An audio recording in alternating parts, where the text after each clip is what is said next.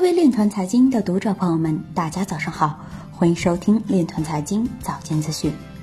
今天是二零一九年七月二十三日，星期二，农历亥年六月二十一。首先，让我们聚焦今日财经。日本加密货币交易所协会向日本金融厅提交税制修改请求书。印度刑事调查局在诈骗案中查获二百八十枚比特币。北雄安南佛山表示，区块链政务应用 C 位城市已出现。安徽向金融互助、虚拟货币等网络传销亮剑。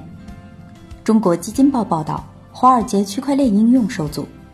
银联智慧江肖俊表示，银联智慧打造了基于区块链技术应用的数据查询、授权存证平台。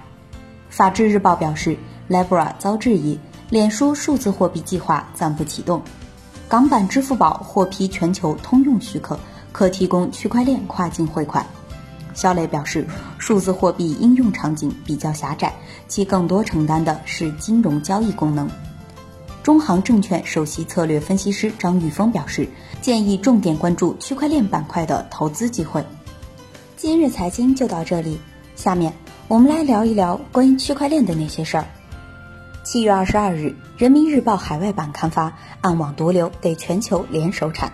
文章中表示，六月二十五日，最高检召开新闻发布会，强调要实施三大举措，打击新型毒品、暗网交易等新型毒品犯罪。